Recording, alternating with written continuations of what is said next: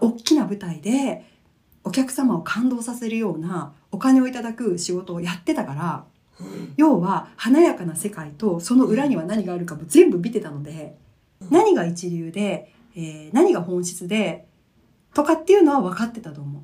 なんかね、もう今思えば本当最後は執念だったんですよね。もはや、やりたいかやりたくないかはもう分かんないけど、こんなにやりたいって言ってきたから、一回ぐらいになってから今世は終わらないともう終われんみたいな。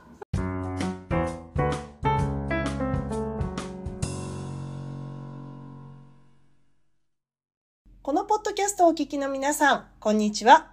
40歳からのお仕事図鑑、聞き手役をしております、小林みどりです。この番組はあなたの知らないお仕事の世界を紹介するものなのですが、今回も前回から引き続いてキャリアデザインコーチをしている三鴨敦子さんにご出演していただいております。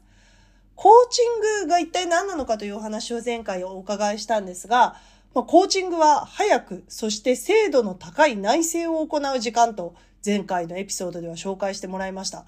なるほどな。なんかそれは確かに人に伴走してもらうと、一人で悶々と考えるよりもすごくすっきりするものなのかもしれないなと思ったのと、あの、今じゃなくてこの後何かちょっと必ず変化があるんですっていうことが、やっぱ敦子さんがね、これまでやってきたところの実感なんだろうなと思ってすごい面白いお話だなと思ってお伺いさせていただきました。今回はですね、あの、そういったコーチングのお話とはちょっと別のベクトルのお話を聞いております。敦子さんの、あの、私が勝手に敦子さんの幹というか、真にある部分だなと思っているのが、誰かに満足していただきたいという気持ちだと思っているんですけれども、その誰かに満足していただきたいという気持ちがどこから来たのか、敦子さんのキャリアの変遷についてお話ししてもらっています。それでは、40歳からのお仕事図鑑、お仕事名、キャリアデザインコーチ。早速、スタートです。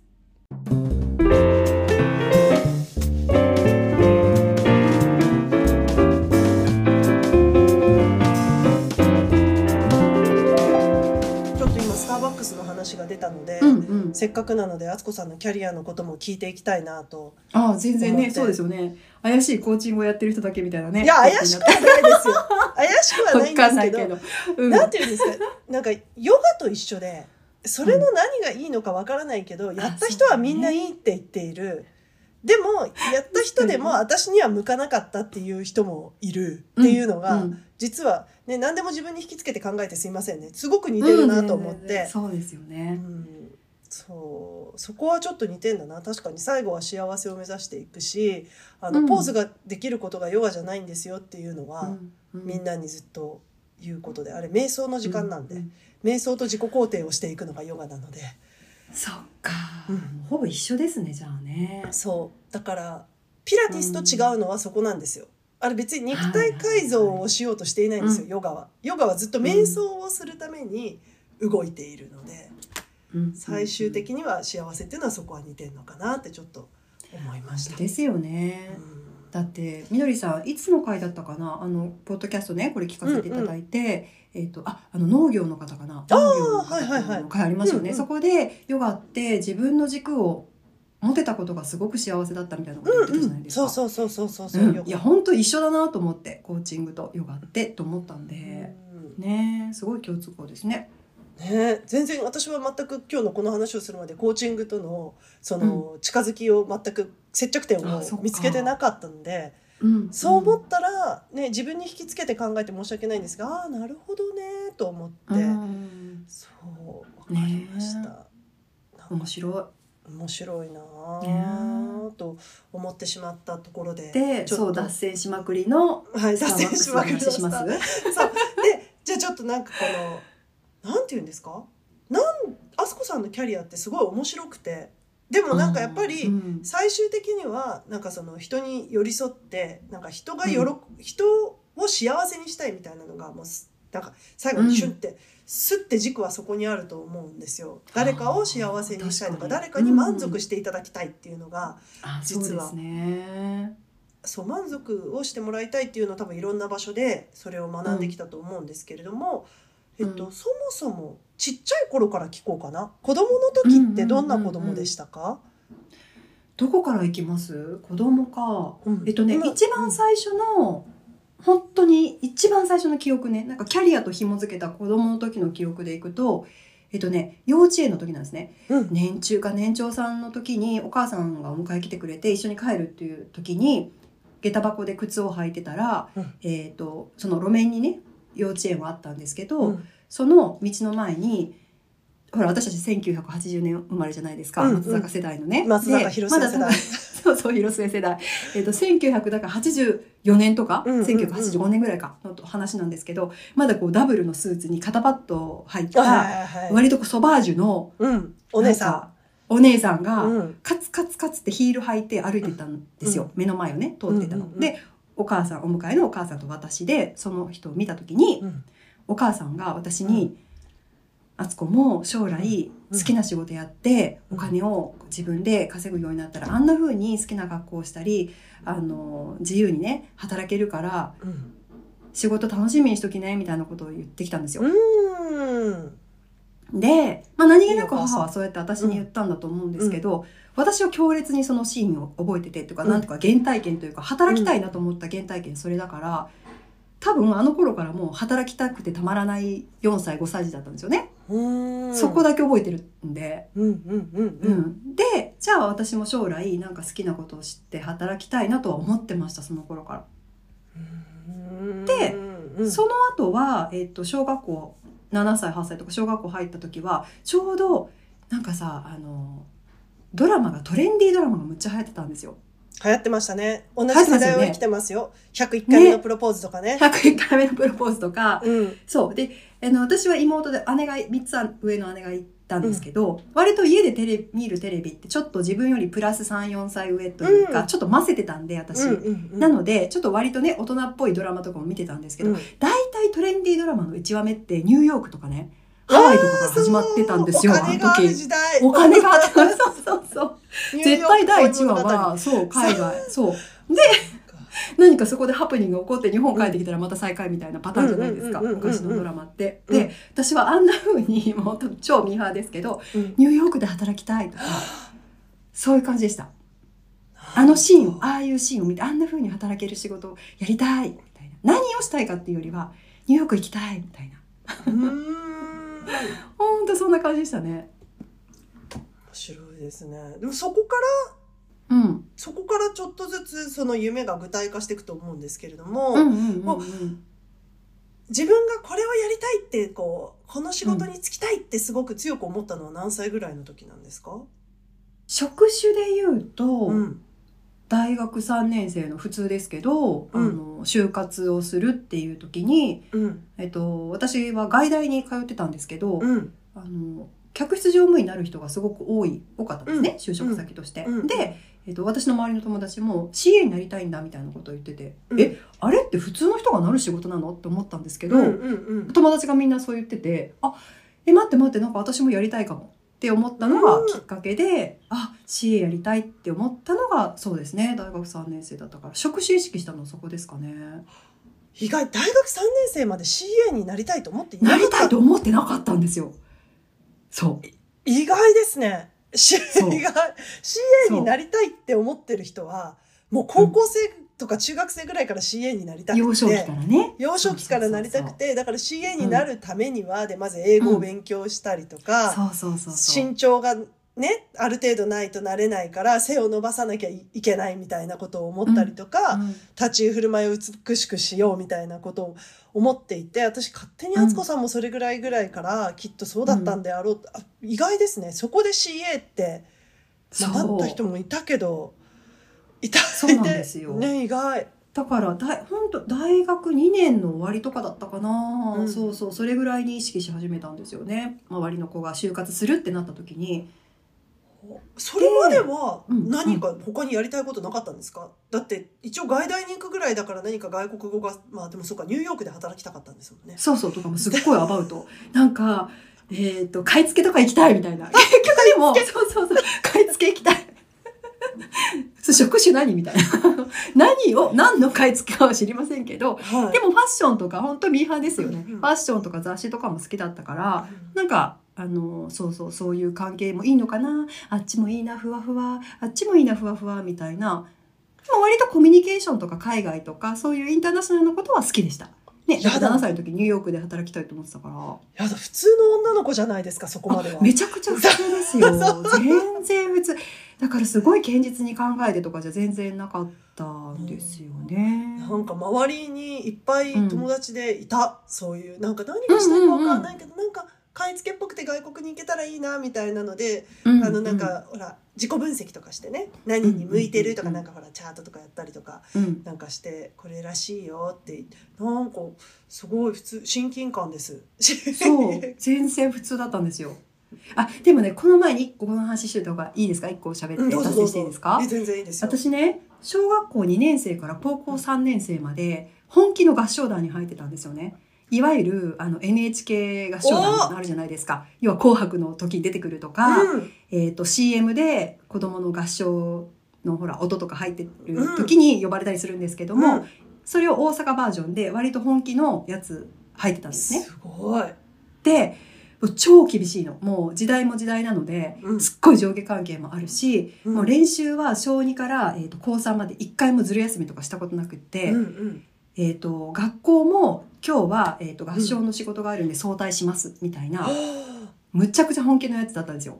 でとあの当時ねこれ聞いてる人も40代の人とか多いから分かると思うんですけど部活とかって水とかも飲めなかったでしょ？昔。昔飲めませんでしたね。飲め飲めませんでした喉。カラカラだけど水なんか飲んでいいって言われれば絶対飲まないし絶対座らないし立ってるみたいな、うんもうほんと厳しいところにいたんですよ。えっ、とそれでも本当にサントリーホールとかそういうい東京でいうとそういうところとか大きな舞台でお客様を感動させるようなお金をいただく仕事をやってたからうん要は華やかな世界とその裏には何があるかも全部見てたのでいやーちっでちゃいうちに。ちっちゃいうちから。でただでも混ぜてたのに多分そこにいたから相当混ぜたんだと思うんですよね。なるほら子役の子たちが混ぜるようにずっと大人の世界を表、うん大人の表と裏をずっと見てきたのでうんで自分も練習したりとかそこにもう情熱かけてたのでそういう意味ではまああの仕事は何かなふわふわではあったけど、うん何が一流で、えー何が本質でとかっていうのは分かってたと思う。すごい。今と変わらない今43の今私の感覚と小5とかうん1 2 3歳の時の自分とそんな変わりないんですよね。すごいですね。私初子さん話したよね。私ね小学校5年生6年生合唱部だったんですよ。合唱団に入ってて。初めて聞いたそうなんだ。高校の時に宝塚に入ろうと思って声楽を習ってたんですよ。そう。初耳。初耳多分ねあの話す人話してるけどうん意外ですか、話してない人にはごめん意外っていうのがなんかわかんない。で 意外っていうのってよくないのがわかんないけど。でも違うんですよ。あだからそうえなんだ。あすこさんちなみにパートはどこでした？えっとねソプラノです。あ花形じゃないですか。花形の方ね。主旋律歌わせてもらってましたいつも。そう私は主旋律を歌わせてもらえないアルトなんですよ、アルトっぽい。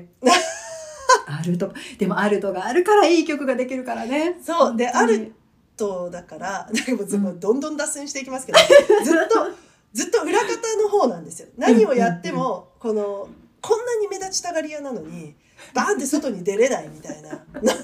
そうねあるといつも言われてた「いいよね主旋律歌う人は気持ちいいだろ」うみたいな。そう。なんかもう下支えの楽しさみたいなのがあんまないまま、うんでも声楽やったら自分でね声楽は自分でこうメインパートを一人で歌うからなんか一回気持ちよくて満足しちゃったんですけれども、うん。なんかそのあそうどっかの多分インスタかどこかで合唱やってるって言った時に私も合唱やってるんですって言いたいと思っていた気持ちを今出してしまいました。綺麗に話をまとめていただいたのにそんななんか 全然違う私もやってましたみたいな。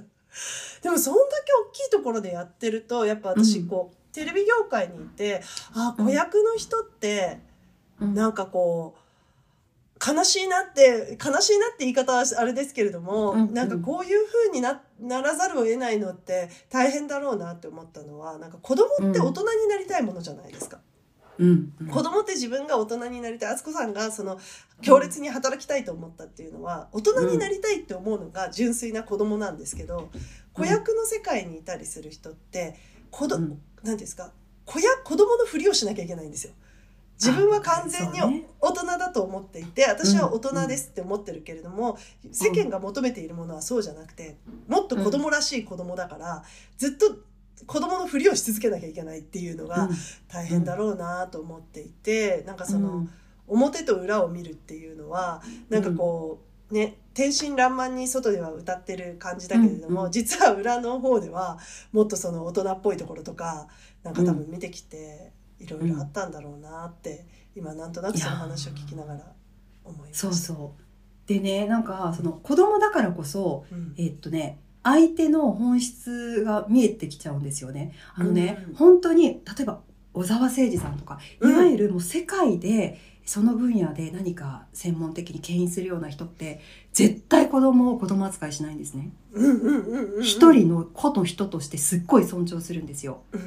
で、ものすごい求めてくるしこっちに。そんなレベルじゃない。もっとこうしてこうしてとかって言うんだけど、子供ってそれに応える能力があるからうん。普段出ない声が出たりとか普段できない表現がその人の前に立つとやっぱできるんですよね。うん。で子供たちはそういう人が大好きなんですよ。いやー。だうん、でだけどやっぱ子供を子供扱いする人にはうん。子供も敏感だから、うんうんうん。あこの人本物じゃないんだみたいな目で正直見てたから。うそう。そういう意味ではなんだろう直感的にというか人を見る目も養ったのはその頃なのかな。いやー面白い。なんか、うん。数話前にあの造形作家さんに出てもらったんですけど、うんうんその方は、うん多分ね敦子さんも知ってるんですけど粘土の粘土、うん。小麦粉粘土のパッケージの,、あの見本を作ってたりするんですよ。あの小麦粉粘土買うとこんなことができますよとか、スイーツセットとかなんかなんとかセットって。あって、でそ あの見本作ってる人に言ったんですよ「これね作れない子供は」って。この見本通りに作れって言われたら私がやらなきゃいけないんですけどって言ったらその方も同じこと言ってました、うん。子供扱いされるのが嫌だった。私はここまでいけると思うって。だから私の本気をつぎ込んで作ってんのここにってはあみたいな。めっちゃ素敵な話。うん。うん。わかる。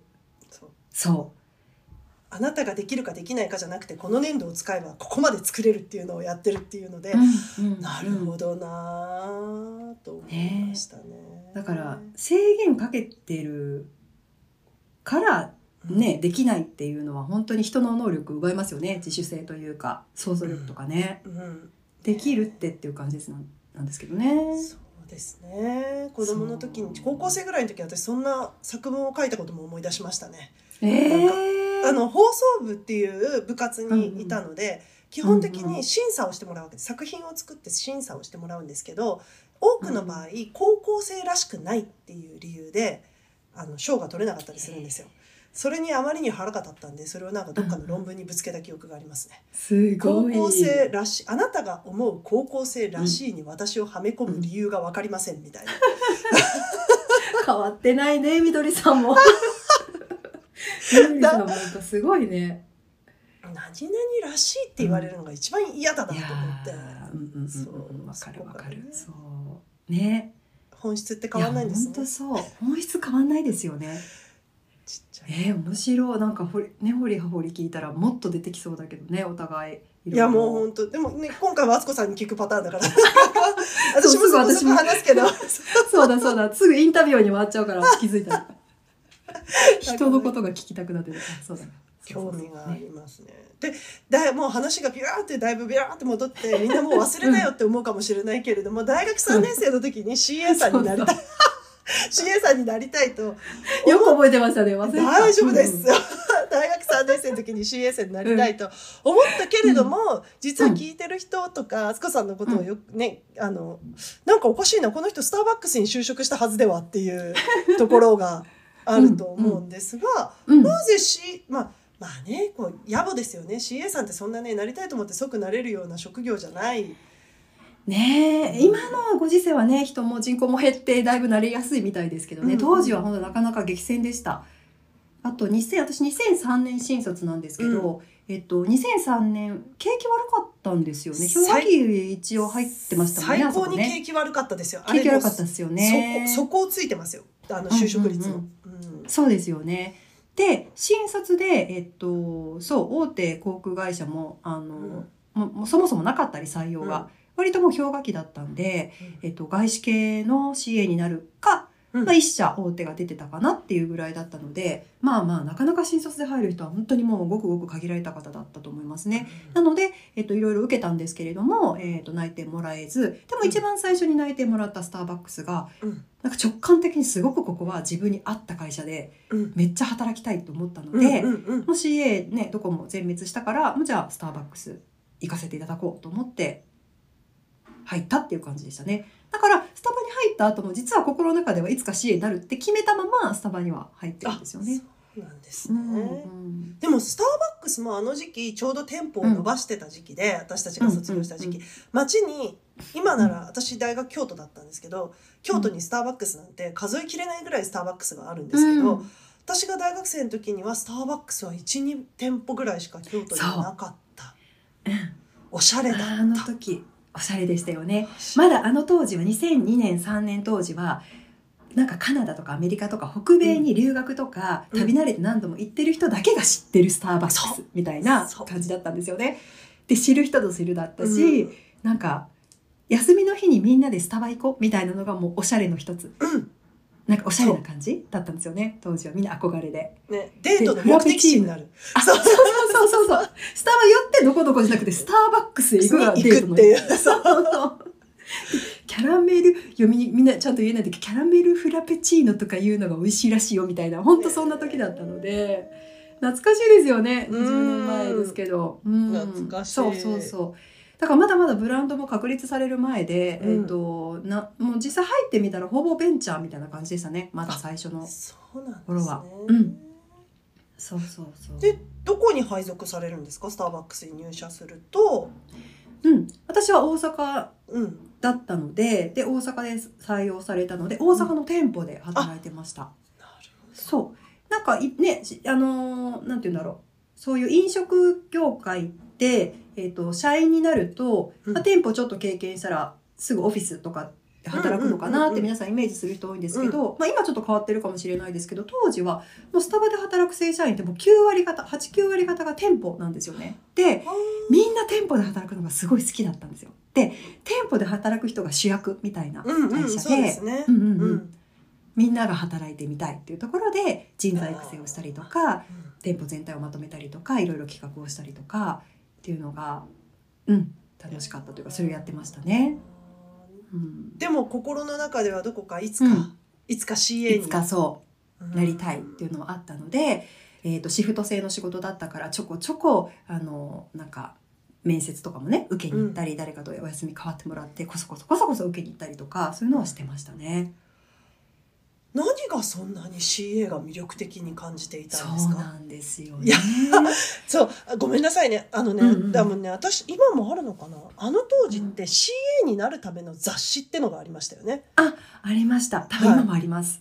うん。私もうそれの存在を学生で知った時に学生大学の図書館だか図書館じゃないな。書店で見た時にびっくりして「え CA になるための雑誌があれ。そんなそんな本がまず1位売れるのか。そ 買ってた買ってたこっち。もう。毎月発売日楽しみにして買ってたから。なんかあのスルースルーする仕事のナンバーワンですよね、なんかもうひ引っかかりもなかったからはあって驚いたんですけど、何がそんなに敦子さんを CA になりたいというふうに思わせたのか。ね。なんかねもう今思えば本当最後は執念だったんですよね。もはややりたいかやりたくないかはもう分かんないけど、こんなにやりたいって言ってきたから1回ぐらいなってからコースは終わらないともう終われんみたいな。大事ですあの最そう最終的に20そう皆さん最終的に29歳で CA になるんですけど そこまで粘ったんかいっていうのも面白いんですが、うん。あのそうそう22でなれなくてね。うん何だったんだろうね。でも本当なんだろうね。正直言うとなんだろう。でももう本当執念だと思いますね。一回やりたいと思ったことはもう好奇心消えないのでなんか好奇心が薄まらなかった。やっぱりやってみたい。っていうところだったかな。まあでもねその小さい時からニューヨーク行きたいと思ったとか、うん海外に行きたいとか、うん。人と接するのが好きとか喜ばれるの好きとか、うん。CA になったら全部叶うなっていう要素はそこにあったので。うん。そうそう。それはまあ一回はでもややらしてくださいよじゃないけど。なんかそんな気持ちだったかな。でも多分そのあの時に CA になりたいって思ってた人と、うん。CA に私はなれないって思ってた人の理由って全く同じところにあると思っていて、なんかそのうん。海外に立ち、まあ、いろしょっちゅう海外に行けるっていうのをいいと思う人はなりたいし、うんうんそんなにちょこまかちょこまか移動するのは仕事で移動するのは嫌だって思う人はまず興味がないじゃないですか。そうですね。でうんうんあの綺麗な服装をしてきちっとした美しい格好をして、皆様に優しく接するとかなんかこうじゃあこううんいろいろなものを吸収するってことがいいと思う人はやりたいすごく憧れるし、いやいや毎度綺麗な格好してられませんよって思う人は別に嫌だって思うし。でまさにまさに。うん。というと最終的に言うと飛行機の中で休止をして、いろんなことを皆様にお伺いを立てて、うん。まあ、飛行機の中でこう皆さんに快適なものをやってもらったり安全を確保するっていうことに対して、うん。うんそれがいいって思える人はそれが憧れるでしょうし、うん。いや結局別に中でご飯出す仕事でしょって思う人はいいと思わない。そう。うんうんうんうん だからその憧れるポイントとそれを憧れないポイントが同じところにあるっていうのが CA の面白いところだなって。ああ面白いそんな分析初めて聞いた。みあ本当ですか？分析確かにそうですようね。んんそうなの。だから、私は逆の方なんですよ。うんどどちらかというと海外に行くのはすごく好きだから、うん仕事でも海外撮影があるって言ったらやりたいですって思うけど、きっちりした格好で美しくいなきゃいけない。あ、もうそれ無理。もうそれ無理です。みたいな。パーカーじゃないと嫌ですみたいな、ね、そうなんか、瞬間的にそれをやれって言ったらできるけれどもそれが日常ってなると、ちょ、ちょちょちょちょちょちょちょっていうのがあるあそっかでもねそれはもしかしたら私がそのちっちゃい時にずっと舞台に出てたのでその裏も好きだけど、うん、表にきらびやかに出るっていうのも結構好きだったんですよね。そこがあるんですね。やっぱソプラノだから。ソプラノだから前出るの好きだから。前出たいと思ってたけど、アルトだから。下支えが好きなの。下、最終的にそのポジションがもうしっくりきちゃうの。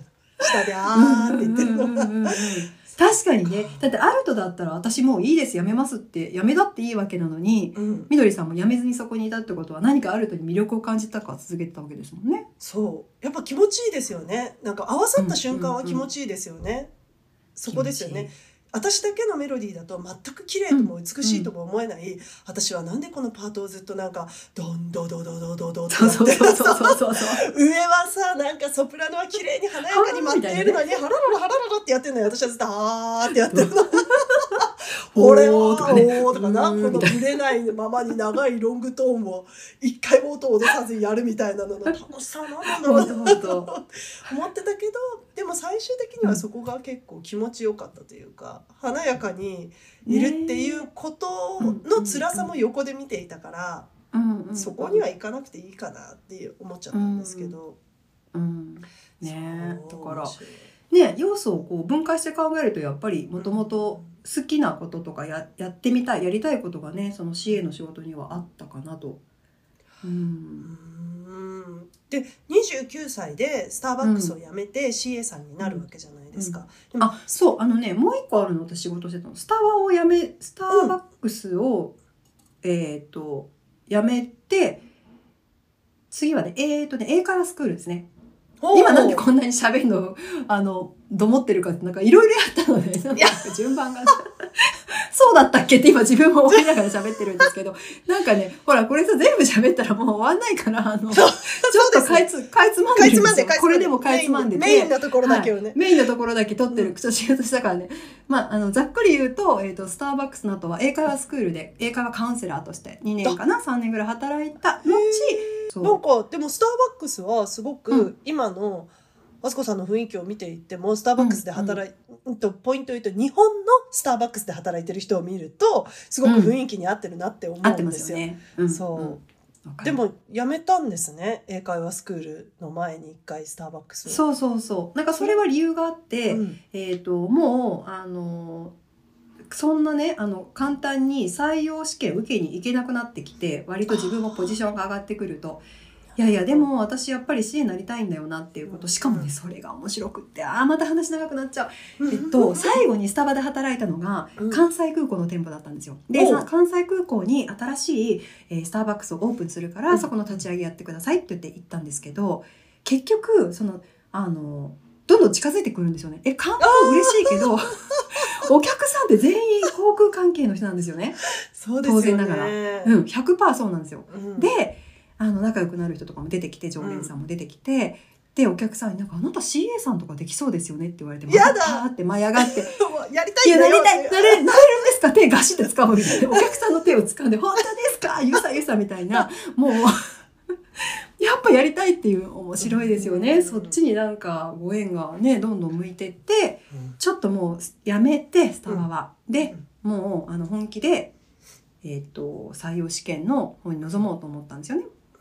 でえっ、と、ある、すごく行きたかった北欧系のエアラインの CA に、えっ、と、内々定までいただいて、もう、えっ、と、3かヶ月後かなぐらいにヘルシンキで、あ、もうヘルシンキって言ったら大体もうフィンランド航空なんですけど、ヘルシンキで、うん。えっ、と、もう訓練も始まりますので、みたいなご案内もいただいて、もう CA になれるっていう状態まで行ったんだけど、うん。体重がね、足りなくて、あの落ちたんですよね。た私の足してあげますよ。そうしかも、しかもね、数百グラムだったの、本当に。いやもうボクサーじゃないんだから。そうそうそう。さい、そ、それだったら私も水飲んでいったよって感じなんですけど、なんかお昼ご飯前で空腹で緊張して朝もあんまり食べれないまま身体測定とか受けたから体重がちょっと足りなくて。で、その体重だと、ほら日本人って皆さん華奢じゃないですか。うんまあ私もね、ちょっと華奢なタイプですけど、こんなん EU 圏の人から見たら、こんなヒョロヒョロのやつに保安要員は任されないっていう体重だったから、なるほど。だから面接も通りました。あの CA として大丈夫ですよ。あなたなんだけど体重で足りないっていう理由で落ちてで一回そこで無職になったんですね。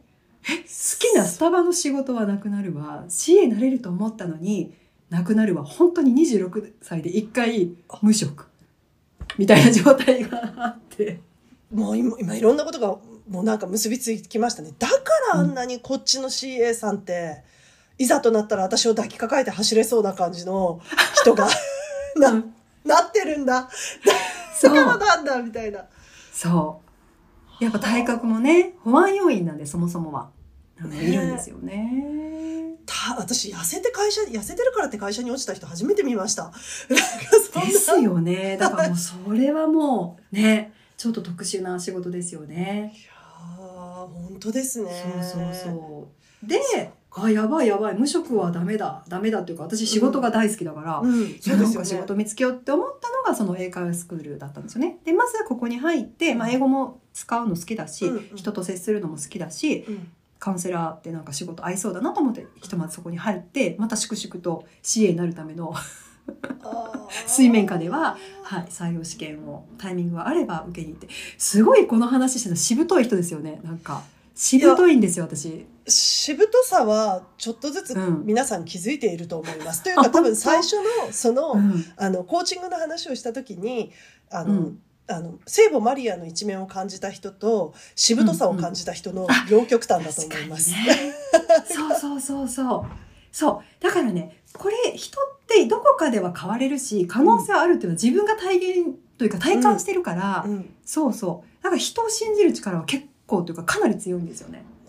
しぶとくいけるはずだっていう、そなんかこう人ってなんとなく人に持ってるイメージがあるじゃないですか。うなんかこう、んん。大体こここは基本ラインとしてこんなもんだろうっていうところがあって、実はその軸って人によって全然違うからずれてんだなって思うことをちょっとずつ修正して40ぐらいになったんですけど多分あすこさんはうううう人が持ってるしぶとさみたいなもののあの、うん。尺度がちょっと自分は長めだと思った方がいいです。人はそんなにしぶとくないそうですよね。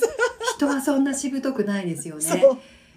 いや本当そこは私気をつけてというかね自覚もしてるけどやっぱりね、うん。定期的にこう言ってもらってねそうだよねって。だからねえもうちょっと頑張ったら結果出るのにもうここで諦めるのってあなたまだ序盤ですよって思ったりするわけですよ。でもそれもね押し付けになっちゃいけないからそうですよね。うんいやでも。ぐっとこらえるけれども、うん。いやもうちょっとやったもうこっからなのにとかって思うことはある。ね、だから多分しぶといんですよ。しいいことですよ。そうしぶとい。いいことですよね。うん。うん、だとですからそのうまくいかないっていうことへの体制がすごいあると思う。嫌ですよ。とはいえ、うん夢が叶うじゃないですか。しぶとい、うんうん執念でって言ったぐらいで、最終的にうん29歳で、CA さんにそんなね、体重足りなくて落とされて悲しい思いまでしたのに、その後2年頑張って CA さんに そうですね。で、なって多分、なっってでも今 CA さんじゃないっていうところに、ああつこさんの面白いところがあると思うんですよ。確かにね。頑張ったんですよ。こんなにも。少なくともね。10年ぐらい粘り続けて、10年ですよ。そうそうそうそう。10年愛ですよ、ね。10年片思いですよ。10, 10年片思いでやっと付き合ってくれた人に対して、うんうんうん。あのその今それをやっていないっていうところがすごいなって思うんですけれども、実際 CA になってみたらそれはそれは楽しかったですよねきっと。あもうすごい楽しかったです。うん。これは天職だって本当に思ってうん。全部楽しかった。なんかその表舞台も裏舞台も超絶厳しいんですけど、うん。まあその話すると長いからね今日は割愛しますけど 当然なんとなくうすうす皆さん気づいてるかもですけど、まあまあまあまあというか会社によるのかな、まあ、うん私のいた大手の航空会社の,、はい、あの部は非常に厳しかったのでうん。でもほらそういうの得意じゃない？私ちっちゃい時から。ね。裏舞台やってるんで。そね。もうそこも全然平気だし、うん、なんていうのかな。むしろそれも含めて全部なんか楽しいというか、ううん。ん、いろんな経験するし絶対普段会えない方お会いできるしうん。普段喋れない人となんか飛行機に乗ってると皆さんあれですよね。CA さんに対してね割といいように思ってくださる方が多いから、うんうん。皆さん心許していろんな話してくれるんですよ。うん。で本当にいろんな人の面白い魅力的な部分を毎日何千人と会っていろんな人の話を聞くってもうこれもすっごい楽しかったから。ですよね。うん、普通のオフィスワークじゃ絶対できない体験で、うん。うん、世界中行ってね。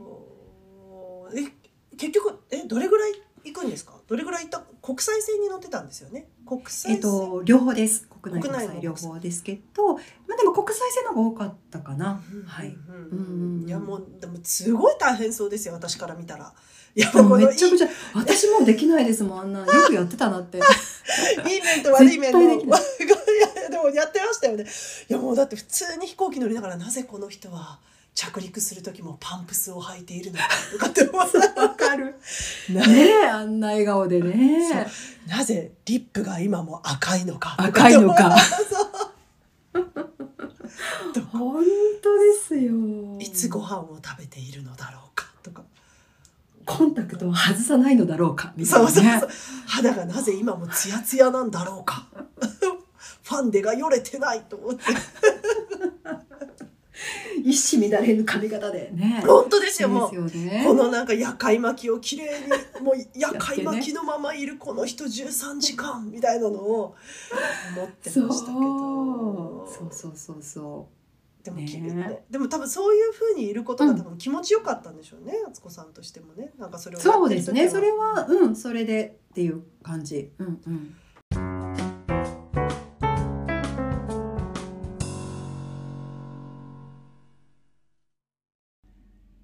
ことで、今回のエピソードはここまでになります。あの、あつこさんのインスタグラムをフォローしていたり、コーチングを受けたことがある方は、なるほどと思ったかもしれないんですけれども、あつこさん本当に物を見る目があってですね、いつも美しくて素敵なものに囲まれて暮らしてらっしゃるんですよ。本当なんかインスタとか見ると、わー素敵っていう生活をしてらっしゃるんですが、あの、自分が自信を持って本物を見抜く目はあると言い切るのは、こういった理由だったんだなということですごく今回のお話を聞いて納得しました。次回のエピソードも三鴨敦子さんに引き続きご出演していただこうと思っております。当ポッドキャストでは皆さんからのメッセージをお待ちしております。Facebook で40歳からのお仕事図鑑公式グループ作ってますので、最近ちょっと更新が滞っておりますが、そちらまでアクセスしていただいても嬉しいですし、私の X、旧 Twitter ですとか Instagram へのメッセージもお待ちしております。それでは皆様、本日も大変お疲れ様でした。